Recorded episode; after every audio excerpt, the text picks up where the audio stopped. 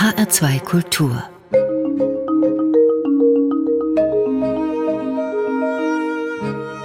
Doppelkopf Heute am Tisch mit Florian Hager, HR-Intendant. Gastgeberin ist Andrea Seeger. Florian Hager, ich finde es sehr schön, dass Sie sich Zeit genommen haben, sich den Hörerinnen und Hörern vorzustellen. Ihr Dienst hat am 1. März begonnen. Für fünf Jahre sind Sie gewählt. Was Sie da so vorhaben, darüber reden wir noch im Laufe der Sendung. Jetzt war es Ihnen ja nicht in die Wiege gelegt, Intendant zu werden. Wissen Sie noch, als Sie kleiner Junge waren, was Sie werden wollten? tatsächlich Intendant, wusste ich gar nicht, dass es sowas gibt. Ja. Ich habe tatsächlich nie so eine richtige Vorstellung von dem gehabt, was ich als Profession werden wollte. Ich hatte aber immer ein Bild im Kopf, das ich heute immer noch habe.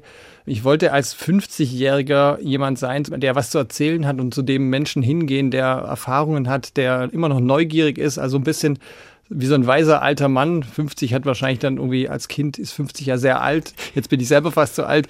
Mein Ziel war immer, jemand zu sein, der für andere spannend ist, der was zu erzählen hat, aber der immer neugierig bleibt.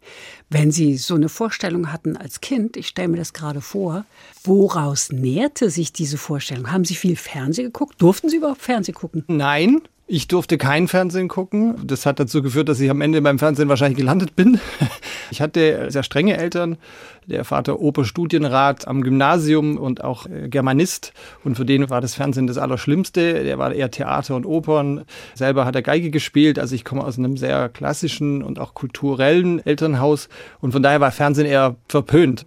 Wo das herkam, weil ich glaube, zwei, drei Vorbilder, mein Großvater und ähnlich, die waren genauso Menschen und das waren wahrscheinlich dann meine Vorbilder an der Stelle.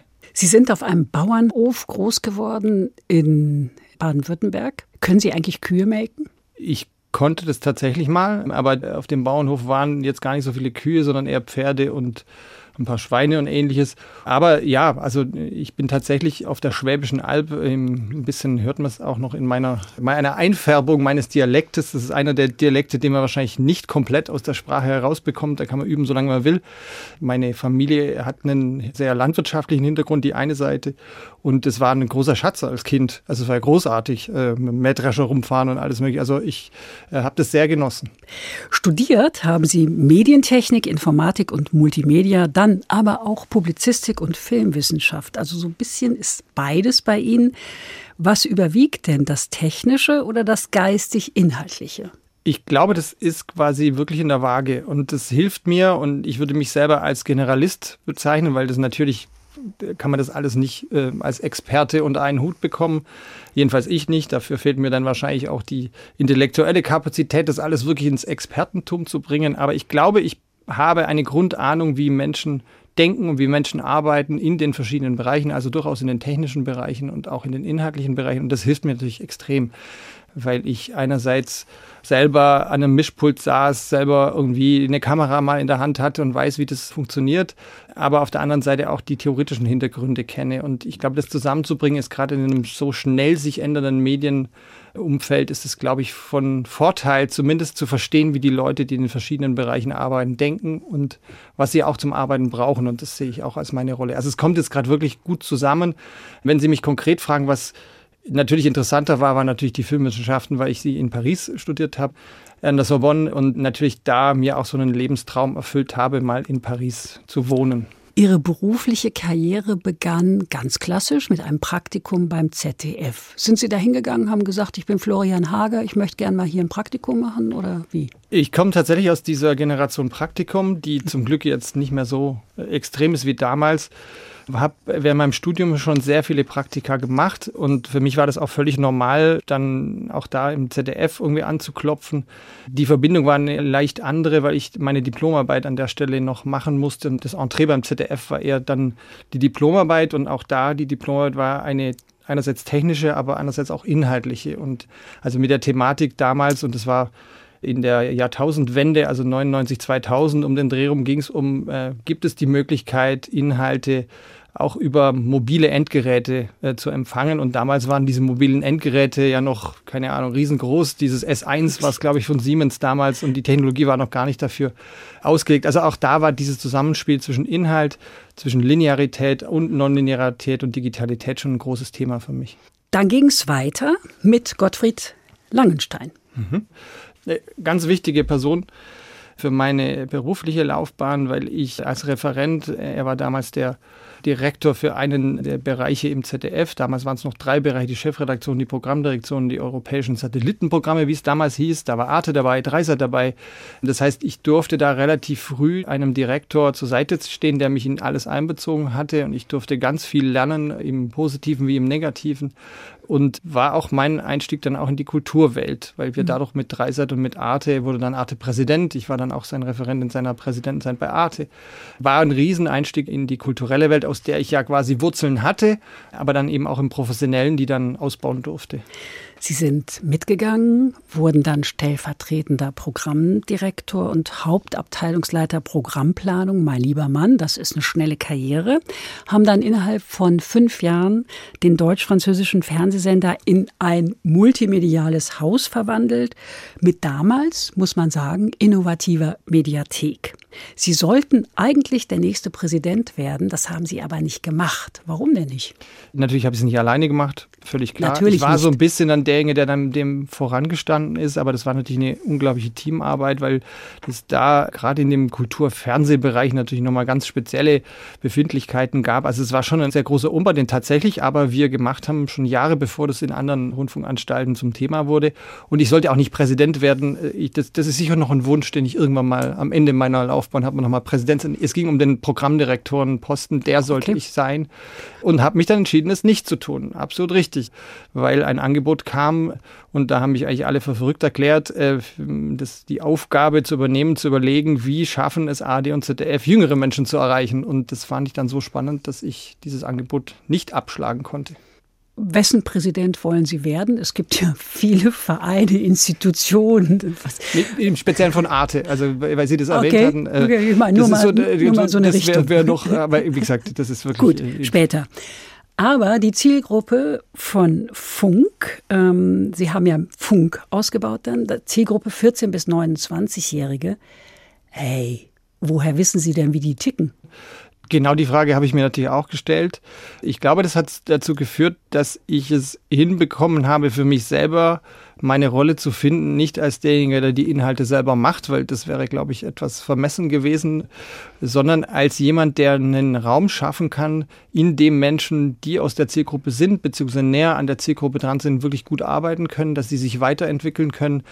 Ich glaube, da habe ich wirklich auch in die Chance gehabt, meine Rolle wirklich selber zu finden, wo ich mich auch selber wohlfühle. Also eher als jemand, der Räume schafft, der irgendwie Menschen zusammenbringt, der jetzt nicht alles entscheiden muss, sondern der quasi die Rahmenbedingungen setzen kann, sodass Menschen gute Arbeit leisten können. Und das hat mir unglaublich viel Spaß gemacht. Ich habe da auch sehr viel über Personalführung, Personalsteuerung, Arbeiten mit Menschen gelernt und das war extrem wichtig für mich. Das ist ja ein interessantes Konstrukt. Sie entwickeln jetzt ein Jugendprogramm für ARD und ZDF.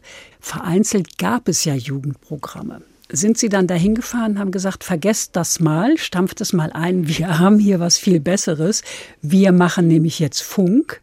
Klappe halten, durchziehen. Oder wie ging das? Alle waren der Meinung, der Typ ist völlig verrückt. Warum macht er das? Er hätte bei Arte doch jetzt da ein schönes Leben haben können. Wollte der aber nicht. Hat ihn das so gereizt, dass ich da wirklich dann dran geblieben bin. Und die schwierigere Form war tatsächlich, einerseits die politische Beauftragung, aber andererseits wie die ARD und das ZDF dahinter zu kriegen, weil alle mussten ja faktisch was liefern. Das war ja dann der Zwang. Wir haben es geschafft, äh, sie naja. zu zwingen alle und äh, naja. Zwang ist immer so ein bisschen eine schwierige. Sie, sie, sie waren ja auch nicht weisungsbefugt. Nein, auch nicht. Es ging wirklich nur am Ende dann inhaltlich. Und das Schöne dann, und das muss man auch ehrlicherweise sagen, es war eine sehr schwierige Zeit, aber das Schöne war dann tatsächlich, äh, und das merkt man dann vor allem auch in der ARD, aber auch im ZDF, wenn Menschen merken, dass sich da was bewegt und dass da sinnvoll was vorangeht, dann kann man eine unglaubliche Kraft erzeugen und das ist uns gelungen. Irgendwann mussten auch die Hierarchen, die da sich dagegen positioniert haben, einsehen, dass da so viel Feuer angezündet war in den eigenen Anstalten, dass sie auch gesagt haben, ja, wir gehen mit und das hat dazu geführt, dass das auch zum Erfolg wurde. Aber es liegt halt schon auch viel an einem selbst, wie man das gestaltet. Es braucht wahrscheinlich, so stelle ich es mir vor, sehr viel Fingerspitzengefühl. Fingerspitzengefühl ist das eine. Das andere ist, glaube ich, schon auch dieses, was ich vorher umschrieben habe, dass ich schon in der Lage bin, auch Menschen zu verstehen, wie sie ticken, wo sie sind. Ich kenne das System natürlich in- und auswendig. Die Gremienarbeit ist mir auch nicht fremd. Also ich weiß, wen ich wann wo mit einbeziehen muss. Und das Zweite ist schon, man muss auch Begeisterung auslösen können. Man muss Leute mitnehmen können. Und ich glaube, da gehört auch dazu, dass man sich dann selber nicht so wichtig nehmen darf. Dass es nicht nur mit der eigenen Person nach Hause geht, sondern dass man dann einfach vielen Menschen auch eine Bühne bieten kann und die merken dann, okay, das bringt mir ja selber was. Also es bringt nicht nur diesem einen Typen, der jetzt da rumrennt, was, sondern wenn ich da mitmache, dann habe ich auch Möglichkeiten aufzuscheinen. Dann kann ich da auch einen Schritt weiterkommen. Und ich glaube, das ist total wichtig bei solchen Entwicklungen für alle Entwicklungsspielraum drin sein muss. Sie haben auch Musik mitgebracht. Sind Sie eigentlich selber Musiker? Auch das ist für mich so ein Thema, das äh, sehr ambivalent ist. Musik ist ein ganz, ganz wichtiger und großer Teil meines Lebens und habe zum Glück auch selber Musik machen dürfen als Kind, Geige. Ich habe äh, wirklich sehr lange Geige gespielt. Ja, ich der glaub, klassische Vater. Genau, der war auch Geiger. Die Geige habe ich natürlich geerbt. Die hat jetzt auch meine Tochter. Wobei meine Tochter deutlich besser Geige spielt, als ich jemals Geige gespielt habe. Ich ähm, habe dann irgendwann gemerkt, dass ich eigentlich mehr, also ich habe dann im Orchester auch gespielt, aber irgendwo, ja, damals mit 16 wollte man dann auch in einer cooleren Ecke unterwegs sein, habe ich noch Schlagzeug gespielt. Das habe ich dann aber auch nie so gut gespielt. Und tatsächlich habe ich das dann irgendwann nicht mehr selber gemacht und wenn man mal gut Geige gespielt hat, dann ist es extrem schwierig. Ich meine, an Weihnachten kriege ich nur ein paar Weihnachtslieder hin, aber das ist natürlich nicht das Level. Und wenn die eigene Tochter jetzt inzwischen Konzerte spielt, dann ist es extrem schwierig. Aber was mir geblieben ist, dass ich von Anfang an, ich hatte eine riesengroße Plattensammlung, meine allerersten Taschengeld äh, habe ich investiert in Platten damals. Dann, als CDs kamen, hatte ich eine riesengroße CD. Und ähm, also ich, Musik nimmt sehr, sehr viel Raum in meinem Leben ein, ist ein ganz wichtiger Bestandteil. Aber ich mache leider kaum mehr selber Musik und das ist echt schade. Aber dann hören wir jetzt nämlich den Titel You Can Love Yourself von Cap Mo. Warum dieser Titel? Das war echt super spannend für mich, weil ich tatsächlich so unglaublich viele Playlisten habe und in denen ganz arg viele Lieder drin sind, als hier der Wunsch war, ich soll drei Lieder aussuchen. Das war extremst schwierig. Und ich habe natürlich ein bisschen geguckt, weil mein Musikgeschmack ist dann doch etwas wie sagen, krude. Es geht quasi von Punkrock über äh, Hip-Hop bis hin auch zu klassischer Musik. Und ich habe natürlich jetzt schon eher Lieder ausgewählt, die auch ein bisschen zu der Farbe dieses äh, Interviews passen. Und Cap Mo, ich habe lange Zeit in Afrika verbracht, mit World Music viel zu tun gehabt, war auch ähm, Tourmanager von einer afrikanischen Band mal eine Weile aus Angola. Und von daher war für mich so ein bisschen eine Weltmusikkomponente interessant und ich finde den Text großartig. Ich kann den quasi auswendig mitsingen. Ist für mich auch so ein Lebensmotto. Wenn du nichts mehr findest äh, und niemand dich lieb hat, du kannst dich auch selber lieben. Und das ist, glaube ich, ein wichtiger Teil ganz generell. Ich kann nur Liebe anderen Menschen geben, wenn man sich selber auch liebt. Ich bin noch nicht ganz an diesem Punkt, aber ich arbeite daran und von daher finde ich dieses Lied toll. Baby,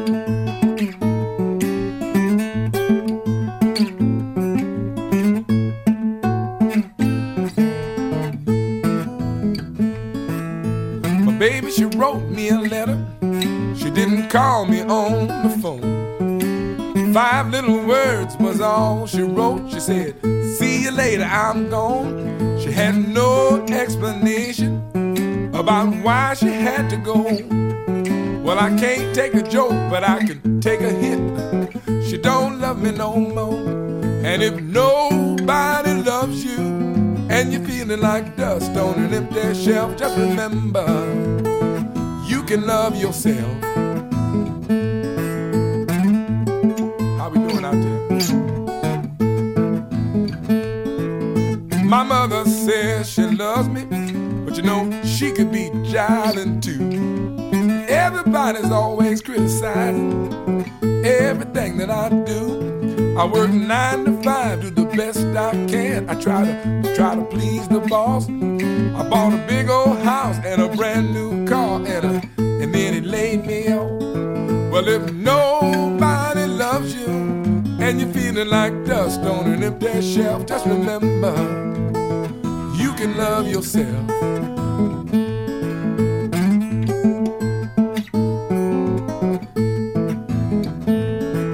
Every time I meet a lady, I wanna try to get to know you. Know what I'm talking about? Either I'm too small or she's too tall, or she's rich and I'm poor.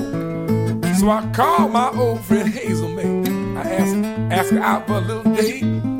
She said I'm married now and I got three little kids. Boy, you're just a little too late.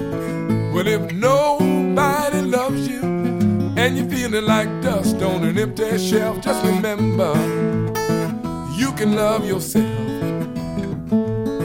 And if nobody loves you, and you're feeling like dust on an empty shelf, just remember you can love yourself. You can love yourself.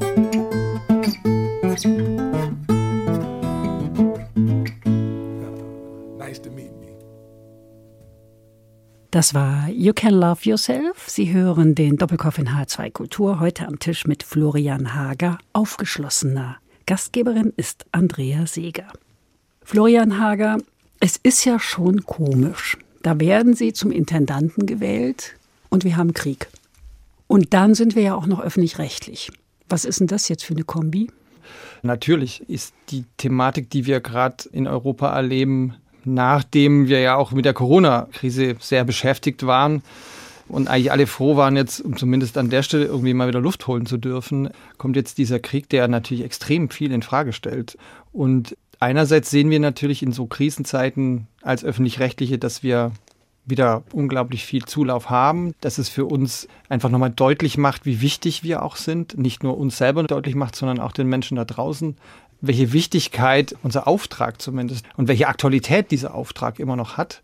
Und ich glaube, auch da können wir unter Beweis stellen, dass wir in der Lage sind, diesem Auftrag auch gerecht zu werden.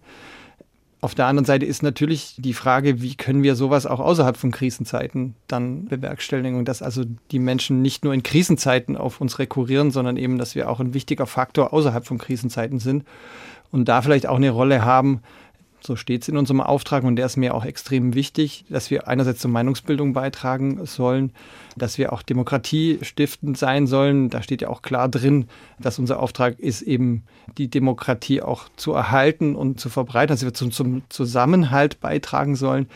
Und ich finde, diese Themen, obwohl die ja vor x Jahren geschrieben wurden, sind ja aktueller denn je.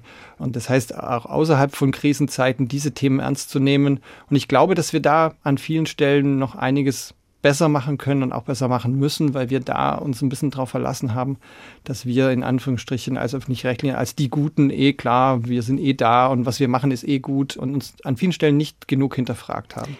Heißt es übersetzt auch mehr Diskurs? Heißt übersetzt sicher mehr Diskurs, ja. Wobei wir beim Dialog auch immer aufpassen muss. Unser Wunsch ist Dialog, aber viele Menschen wollen vielleicht gar keinen Dialog. Also da ist immer so ein bisschen auch die Frage, wie gehen wir da ran? Aber ich glaube zumindest die Offenheit müssen wir haben, wenn Menschen Dialog mit uns suchen, dass wir auch da sind, dass wir da auch nachvollziehbar agieren, dass wir den Leuten erklären, warum wir da sind, was wir machen, dass es da zu einem Austausch kommen kann. Ob es immer dialogisch sein muss, weiß ich nicht, weil wie gesagt, unser Wunsch wäre ein Dialog, aber viele Menschen wollen gar keinen Dialog und dann muss man es denen, darf man es denen auch nicht aufzwingen. Wir haben vorhin schon kurz darüber gesprochen. Sie sind aufgewachsen in Aalen, in Baden-Württemberg. Haben Sie eigentlich evangelische Jugendarbeit gemacht? Ja, also evangelische Jugendarbeit ist übertrieben, aber ich äh, war natürlich in den Jugendorganisationen äh, im Dorf aufgewachsen, haben wir schon gesagt. Da gab es dann die Jungschar, so hieß es bei uns quasi, die evangelische Jugendorganisation. Da war ich sehr aktiv, da habe ich sehr viel auch erlebt und sehr viel mitgenommen. Was haben Sie denn da fürs Leben mitgenommen? Ich glaube, wir haben damals schon relativ viel diskutiert. Ich habe erlebt, was Gemeinschaft heißt. Das, das ist tatsächlich so. Wir waren äh, nicht nur auf irgendwelchen Freizeiten oder ähnliches, sondern wir haben da einfach sehr viel Zeit miteinander verbracht. Und der Pfarrer von damals, den habe ich tatsächlich noch als Bild vor meinen Augen. Ich kann das Gesicht noch sehen. Der hat sich, glaube ich, einfach wirklich Mühe gemacht, uns Dinge zu erklären. Wir durften ganz viele Fragen stellen und es war wirklich ein sehr reicher Austausch an der Stelle ich fand das einfach auch alles faszinierend. Dann auch mit, das war so eine ganz kleine Kirche mit einer tollen Orgel. Also es hat schon unglaublich viel Spaß gemacht. Das hat mir in meiner Jugend sehr viel Halt gegeben an der Stelle, ja. Sie hatten ja den Drang, Florian Hager, raus in die Welt. Wann war das? Das war tatsächlich der Tag nach meinem Abitur, weil ich gemerkt habe, diese Umgebung äh, war für die Zeit bis zum Abitur wirklich sehr, sehr gut für mich. Ich habe auch sehr viel Sport noch gemacht. Da war ein großer Fußballverein. Leichtathletik war dann mein Hauptsport danach. Die schulische Ausbildung war gut, da gab es sechs Gymnasien, also ich konnte mich wirklich bis dahin entwickeln, aber danach gab es einfach gar nichts mehr. Und ich habe irgendwie das Gefühl gehabt, ich habe dieses Spiel irgendwie dort einmal durchgespielt. Dann kommt natürlich hinzu, dass das Verhältnis zu meinem Vater auch ein schwieriges war und ich dann gemerkt habe, okay, ich muss jetzt auf einer von stehen. uns beiden muss gehen. Genau. Und äh, das war zwar nicht so klar formuliert, aber für mich war klar und deutlich, ich äh, muss da raus. Bei Hubertus Meyer-Burkhardt war das auch so. Der hat seinen Vater rausgeschmissen. da war der 13. So stark wäre ich nicht gewesen. Nee. Das war auch eine ganz andere Geschichte. Genau. Also von daher äh, war für mich klar, dass ich jetzt ähm, alleine los will. Auch da wiederum war die Kirche ein Helfer für mich, weil ich dann ja meinen Zivildienst gemacht habe. Damals war das ja noch Pflicht. Und auch da die evangelische Kirche mir also geholfen hat, erstmal bei der ähm, Verweigerung. Da musste man damals noch ein Schreiben machen und das begründen, warum man den Dienst an der Waffe verweigert. Und auch bei der Suche nach einem geeigneten Platz hat mir die Kirche da geholfen. Und ich war dann in Tübingen bei einem Krankenhaus, das einerseits Tropenpatienten geholfen hat und andererseits dann auch ein Altersheim einfach war. Also mit alten Menschen habe ich dann gearbeitet. Sie sind, haben Sie schon vorhin gesagt, nach Paris gegangen im Laufe ihrer Studien, haben an der Sorbonne studiert. Jetzt stellen wir uns ja Paris so toll vor. Oh, die Seine, schönes Wetter, Baguette und Rotwein. Aber Sie haben auch einsame Zeiten da gehabt. Ja, das ist tatsächlich so. Und äh, irgendwie war das für mich ganz wichtig. Aber das war schon hart auch. Also ich, wenn man da in so eine große Stadt kommt, klar, das klingt alles so toll, aber in Paris gibt es faktisch keinen Campus. Die Uni ist halt irgendwo mitten in der Stadt, die ist toll. Die Sorbonne kann man sich ja vorstellen. Zur Wahrheit gehört, dass die Studienrichtung, die ich hatte, Theater- und Filmwissenschaften, gar nicht in der altehrwürdigen Sorbonne war, sondern in so einem ganz hässlichen 60er-Jahre-Bau. Äh, Ist ja auch nur Film- und Theaterwissenschaft. Genau, war dann auch so ein bisschen, ach okay. Wie gesagt, es gibt keinen Campus, es gibt überhaupt kein studentisches Leben da, weil äh, das kann sich auch da faktisch keiner leisten. Die da studieren, die wohnen alle irgendwo in irgendwelchen Banlieues, in den Vororten. Und ich hatte dann aber trotzdem das war dann ein reiner Zufall, in der Rue Henri N., also Rue Heinrich Heine und Avenue Mozart, also Ecke Avenue Mozart, hatte ich eine Chambre de Bonne, wie das heißt, ein ganz kleines Zimmer unterm Dach mit Blick auf den Eiffelturm tatsächlich. Und das war dann schon irgendwie alles total, wie man sich es vorstellt. Aber ich war dann, glaube ich, anderthalb Jahre wirklich intramuros, also wirklich nur in dem inneren Kern von Paris, weil ich dann auch auf allen möglichen Museen und Kulturveranstaltungen war. Aber natürlich, diese unglaubliche Diskrepanz zwischen so einer körperlichen Nähe in so einer Großstadt, in der Metro, wo sich ja die Leute wirklich so nahestehen, wie ich teilweise ähm, meinen liebsten Menschen nicht nahestehe und ich steige aus und die Menschen sind wieder Lichtjahre weg das hat mich schon extrem beschäftigt. Also da lernt man ja auch nicht so schnell Leute kennen, bis man den Bäcker, wo man sich morgens die Brötchen holt, bis der mal wirklich Hallo sagt, dauert es irgendwie ein Jahr, ähm, weil die natürlich auch überhaupt kein Interesse an irgendwelchen Touris oder anderen da haben. Die Deutsche Studenten. Genau, und die genügen sich, die Pariser genügen sich ja selber. Also es war extrem schwierig und auch eine harte Zeit, ganz ehrlich, ja. Sie sind dann in Barcelona gelandet. Das ist wiederum eine ganz andere Stadt. Das ist, stimmt tatsächlich, wie ich vorher sagte. Mein Traum war es, in Paris zu leben. Und äh, ich habe in Paris dann die, gemerkt, wie hart das ist. Und da ist mir aufgefallen, dass es ganz wichtig ist, sich nicht immer finale Ziele zu setzen, weil ich mir dann überlegt hätte, wenn ich nicht diesen wahnsinnigen Traum Paris gehabt hätte, da wäre eine ganz andere Öffnung gewesen. Das ist mir tatsächlich in Barcelona aufgefallen eine ganz andere Stadt, äh, viel offener, viel zugänglicher. Ich durfte dann auch nochmal jetzt irgendwie einfach nur ein Wochenende mit meiner Frau nach Rom und auch Rom hat ungefähr das gleiche kulturelle Erbe wie Paris, ist aber weitaus offener, zugänglicher. Also da habe ich mir dann ein paar Mal gedacht, ups, äh, warum war ich so fixiert auf Paris? Aber so ist quasi mein Lebensweg und äh, ich hatte ja die Chance in Barcelona dann nochmal ein bisschen Zeit verbringen zu dürfen.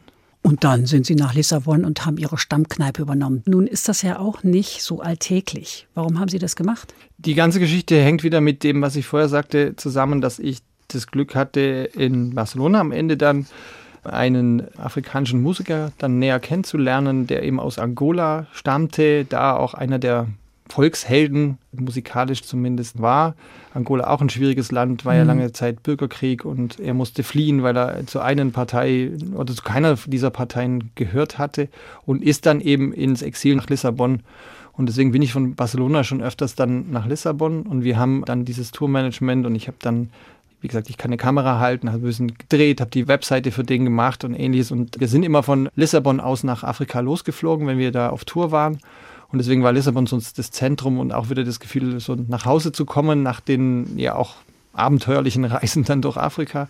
Und da war es eben eine, äh, gab es eben ein Restaurant oder ein Lokal, Bar, in der wir dann immer waren. Und irgendwann kamen wir von der Reise zurück und dann war die geschlossen. Und irgendwie ähm, habe ich dann nachgehakt und dann wurde so eine wie so aus einer Schnapsidee und jeder hatte als Traum mal eine eigene Kneipe zu haben. Dann hat es irgendwie zusammengepasst und habe gesagt, ich übernehme diese Pacht und ich versuche das jetzt mal. Und es war in der Zeit, wo auch in ähm, Portugal die Fußball-EM war. Da hat es ganz gut zusammengepasst. Und das Lieblingsgetränk war Ihres? Mein Lieblingsgetränk ist ganz schwierig. Also ich glaube, ich bin ein ganz banaler Biertrinker. Dort dann, ich glaube, damals war es dann vor allem äh, Cuba Libre oder irgendwas. Aber jetzt nichts, also das war schon Aber eine harte die Mischung haben, immer. Die haben so gute Weine. Haben sie. Definitiv. Den Zugang zu Wein, den habe ich eigentlich erst hier im Rhein-Main-Gebiet, Rheinhessen irgendwie gefunden. Ich bin tatsächlich, äh, da merkt man halt, dass ich vom Land komme, vom Bauernhof. Ich bin ein Biertrinker. Gut, dann haben wir also das auch geklärt. Florian Hager, was mir immer eingängiger wird, ich habe das schon bei der Vorbereitung gedacht, Sie sind ein Mensch, der keine Angst hat vor Veränderung. Die meisten Menschen haben das, weil ihnen doch der Spatz in der Hand lieber ist als die Taube auf dem Dach. Da weiß man, was man hat. Das andere, das könnte gefährlich werden. Sie haben das anscheinend nicht. Was gibt Ihnen Halt?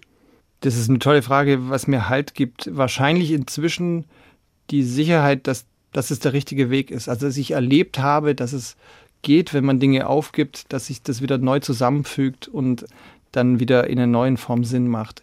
Was dahinter steht, ist tatsächlich das Thema der Übergänge. Und ich glaube, wir haben wenige Übergänge im Leben, die wir wirklich irgendwie feiern. Nach dem Abi haben wir so einen Moment oder nach der Schulzeit gibt es so einen Moment, wo wir wirklich einen wichtigen Übergang wirklich feiern und sagen, juhu, wir haben es geschafft, jetzt kommt was Neues. Was unglaublich wichtig ist, dass wir diese Übergänge als wichtig empfinden und dass wir sie nicht als Transformation von A nach B abstempeln, weil ein Übergang kann durchaus auch was Längeres sein und wir werden jetzt einfach in eine Zeit reinkommen, die wird von Übergängen geprägt sein. Das wird nicht mehr so sein, dass wir von Stufe A nach Stufe B gehen und dann froh sein können und die nächsten zehn Jahre wieder so weitermachen, sondern Ach hoch, jetzt bin ich schon in C. Genau. Äh, und wie, also wir brauchen Strukturen in der Arbeitswelt, aber auch Resilienz im Privatleben, weil wir merken, okay, diese Idee, ich fange jetzt da an einer Stelle an und bleibe da Ewigkeiten und es verändert sich nichts, die wird es einfach faktisch nicht mehr geben. Merkt man jetzt auch, dann haben wir die Corona-Krise, jetzt kommt der Ukraine-Krieg. Also diese Stabilität, auf die wir aber irgendwo brauchen, die wird es nicht mehr geben. Und diese Übergänge zu gestalten, wie Sie richtigerweise sagen, ist ein ganz wichtiges Element. Und wie gesagt, wenn man sich überlegt, nach dem Abitur gibt es oder nach der Schulzeit gibt es so einen Übergang. Die Ehe ist vielleicht so ein Übergang, aber sonst gibt es die eigentlich auch so in unserem Leben nicht. Also wir haben es nicht gelernt, Übergänge zu gestalten.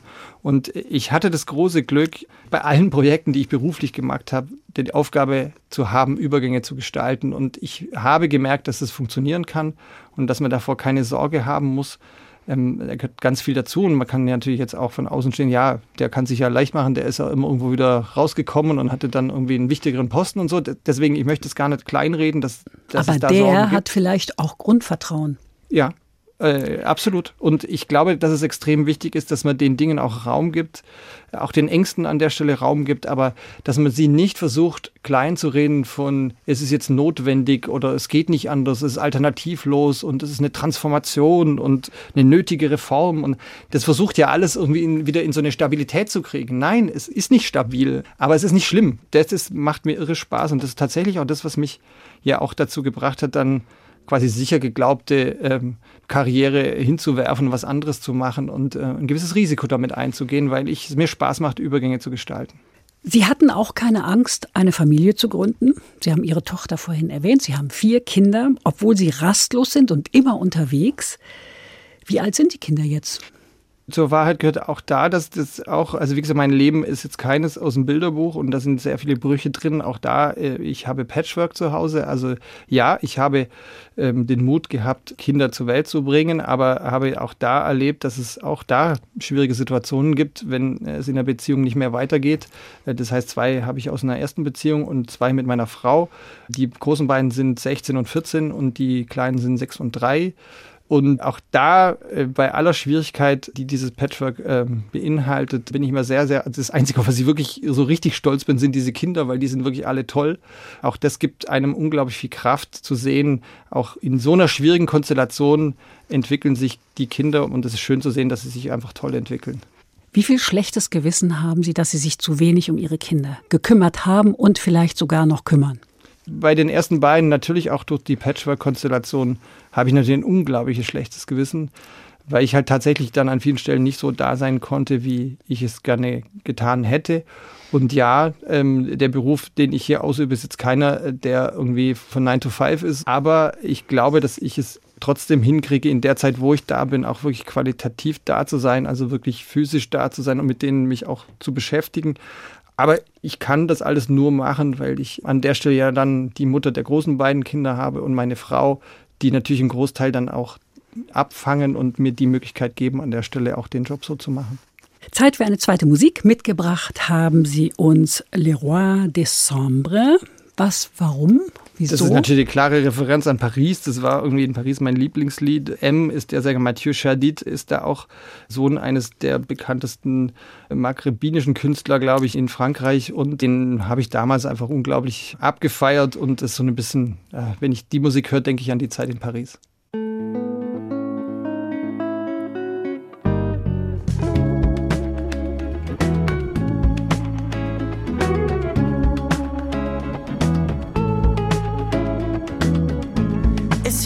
Les secondes. Si je galope à moitié nu, à demi vécu l'hécatombe. Je me dis sous guettant le sombre, quel est le sens à première vue? Découvrir mes catacombes. Tout seul dans l'arène, je suis le roi des ombres. Tout seul dans l'arène, je me suis perdu.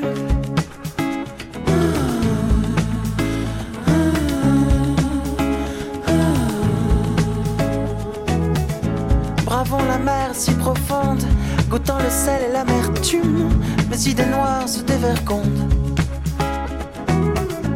Élégant mon costume de plume, quoi qu'en craque la vertu, laissant mes entrailles en plein trip. Tout seul dans l'arène, je suis le roi des ombres.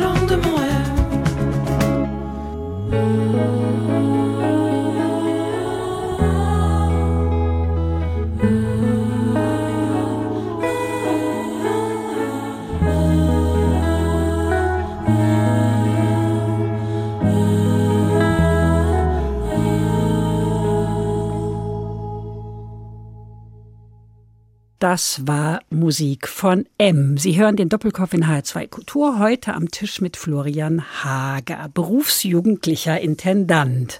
Gastgeberin ist Andrea Seeger. Die letzte Station vor dem HR war stellvertretender Programmdirektor der ARD und Channel Manager, heißt konkret, Sie haben, jedenfalls bis vor kurzem, die Mediathek der ARD aufgebaut. Weg vom Videodienst für verpasste Sendungen, so wie ich das noch kenne, hin zu einer Vernetflixung. Kann ich das so sagen? Ja, also so ist es, glaube ich, am plastischsten. Was dahinter steht, ist natürlich, dass wir natürlich auch alle merken, dass sich das Mediennutzungsverhalten verändert, dass es bestimmte Dinge gibt, die eben in einer Nonlinearität, also nicht in einer Abfolge, die irgendjemand wählt, konsumiert werden und dass wir uns darauf einstellen müssen. Am Anfang waren wir alle der Meinung, das reicht völlig aus, wenn wir das, was wir eh schon haben, nochmal zum Nachspielen irgendwo bereitstellen.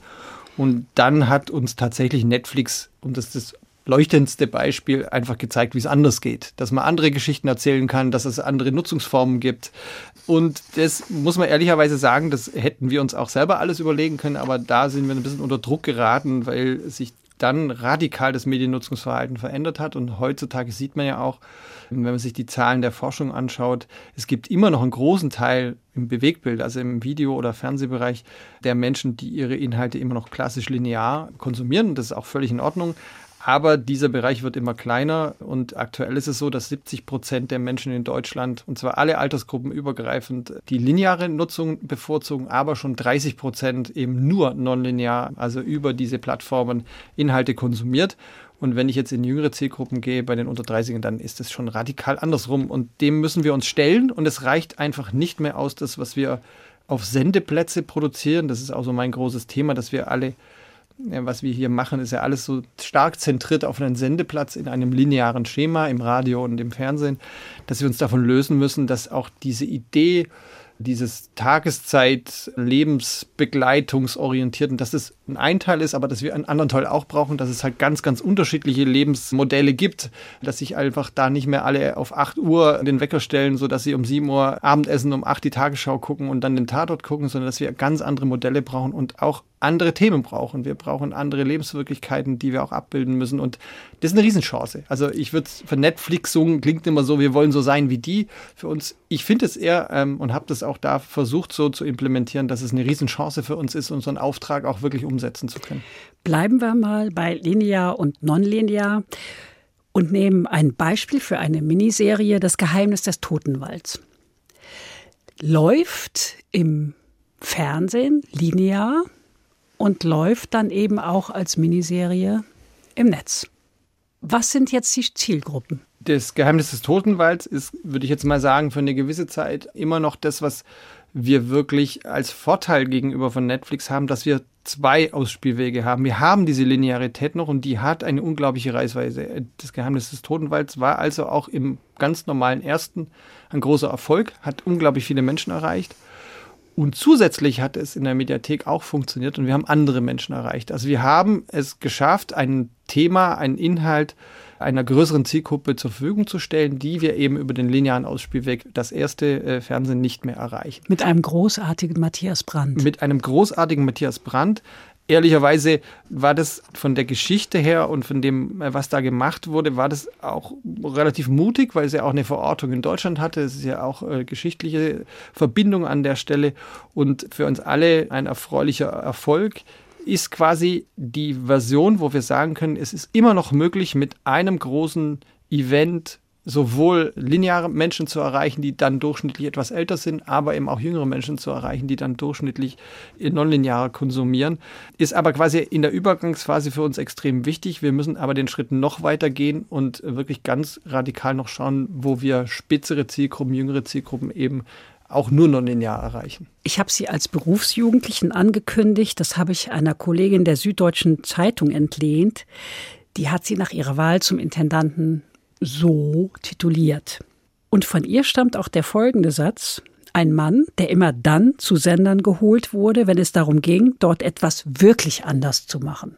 Stimmen Sie dem zu? Wenn äh, die Kollegin das so sagt, dann äh, werde ich dem jetzt nicht widersprechen. Ich glaube tatsächlich, dass ich versuche, das, was wir hier tun wollen und was generell dann in den jeweiligen Jobs eben zu tun war, wirklich ernst zu nehmen. Da haben wir vorhin ja länger darüber geredet, die Übergänge zu gestalten und dann aber auch wirklich anzupacken und das nicht nur als Worthülse irgendwo zu verbreiten, um möglichst gut in der Presse dargestellt zu werden, sondern wirklich auch mit anzupacken und ähm, sehe das auch als meine Aufgabe. Also ja, das ist auch das, was mir Spaß macht. Was wirklich anders machen, Sie haben das schon benannt, die Bereiche Wetter, Klima sowie Wirtschaft, Börse, Nachhaltigkeit, das wollen Sie ausbauen.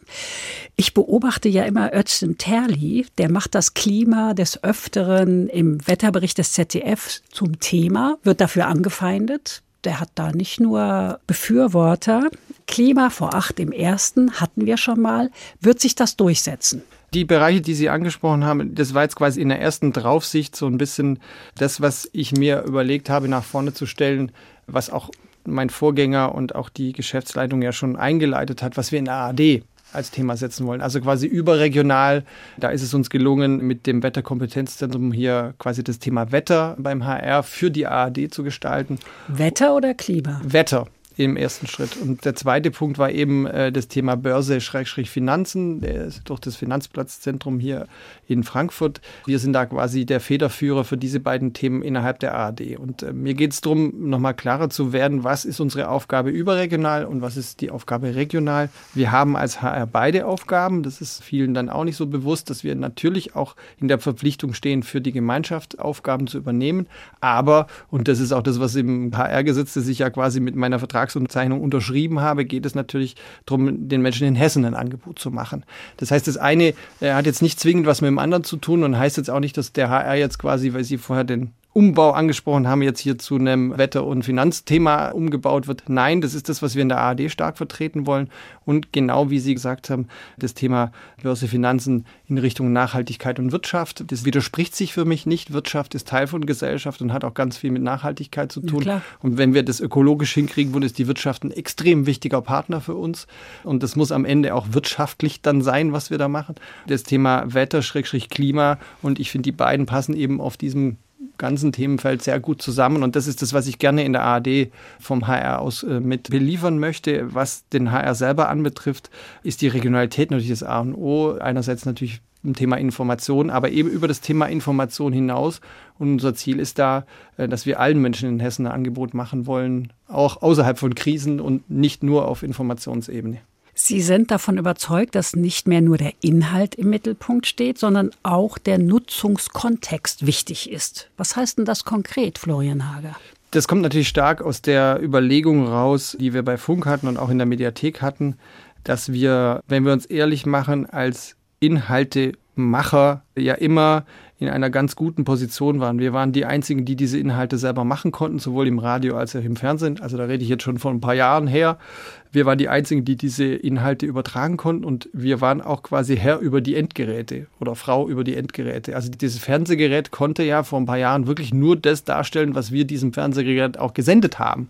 Wenn Sie heutzutage ein modernes Fernsehgerät anmachen, sind sie erstmal überrascht. Ich habe jetzt irgendwie auch ein neues, irgendwie, dass die Fernbedienung gar keine Tasten mehr hat. 1, 2, 3, 4 steht da gar nicht mehr. Und wenn ich es anmache, kommt ein Menü und irgendwo auf Position 348 kommen dann die linearen Fernsehsender.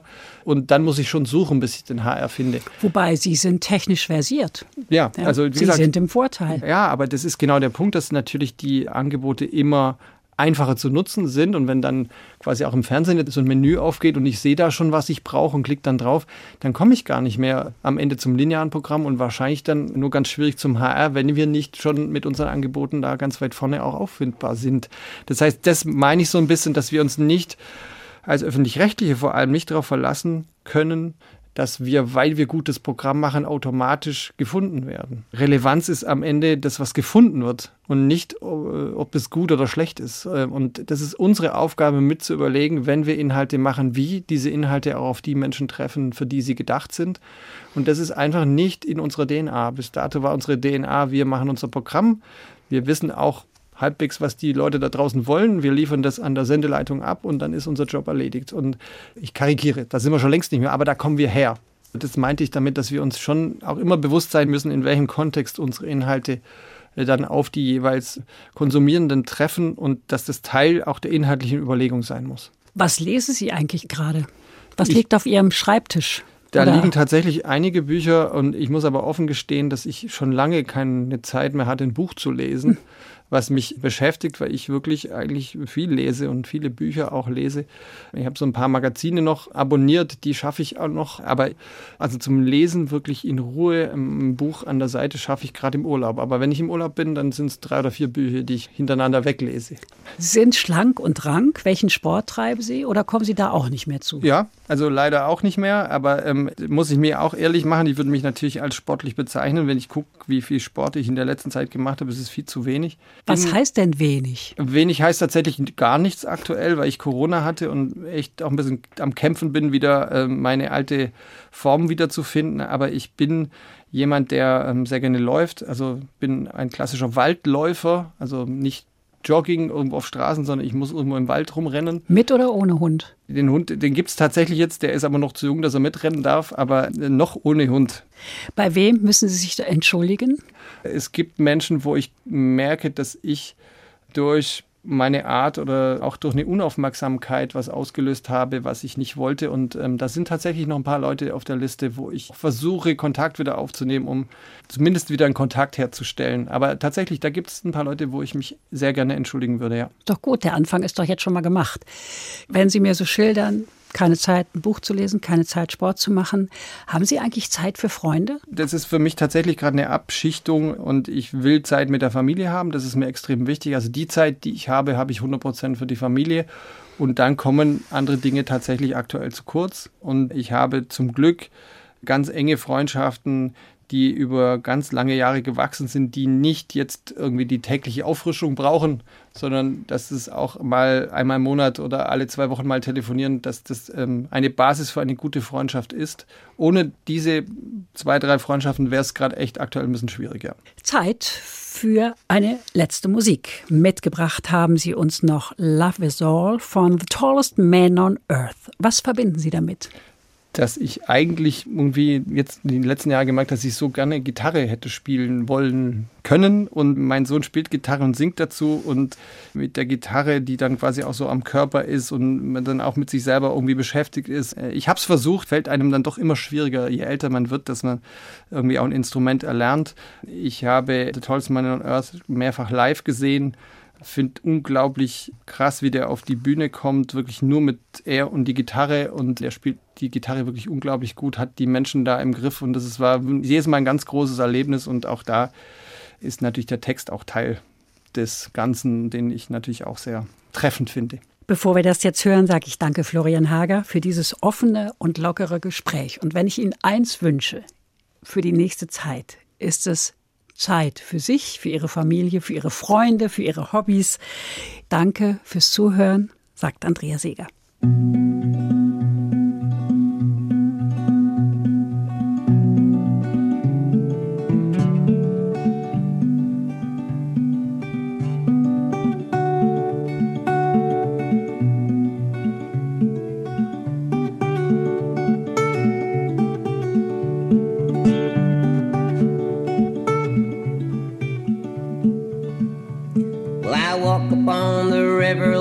It's easier than land.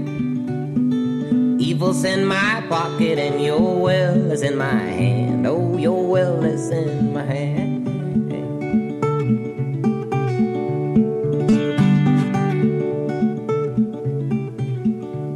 And I throw it in the current that I stand upon so still. Love is so from what I've heard, but my heart's learned to kill. Oh, mine has learned to kill.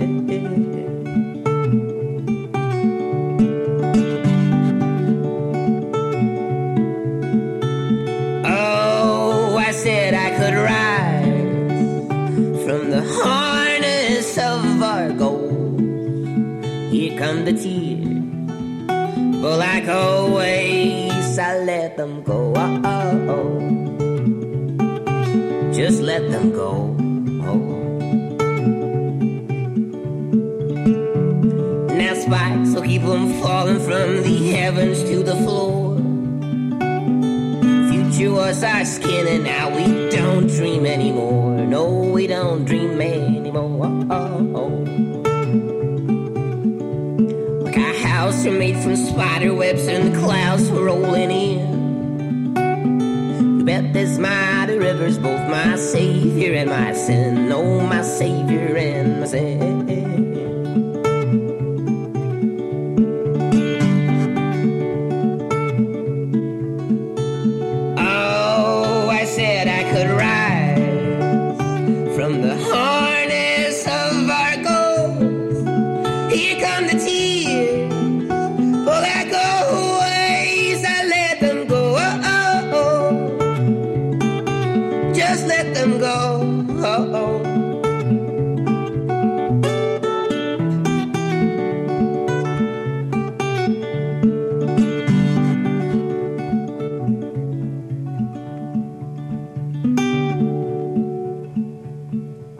Walk upon the river like it's easier than land. Evil's in my pocket and your strength is in my hand. Strength is in my hand.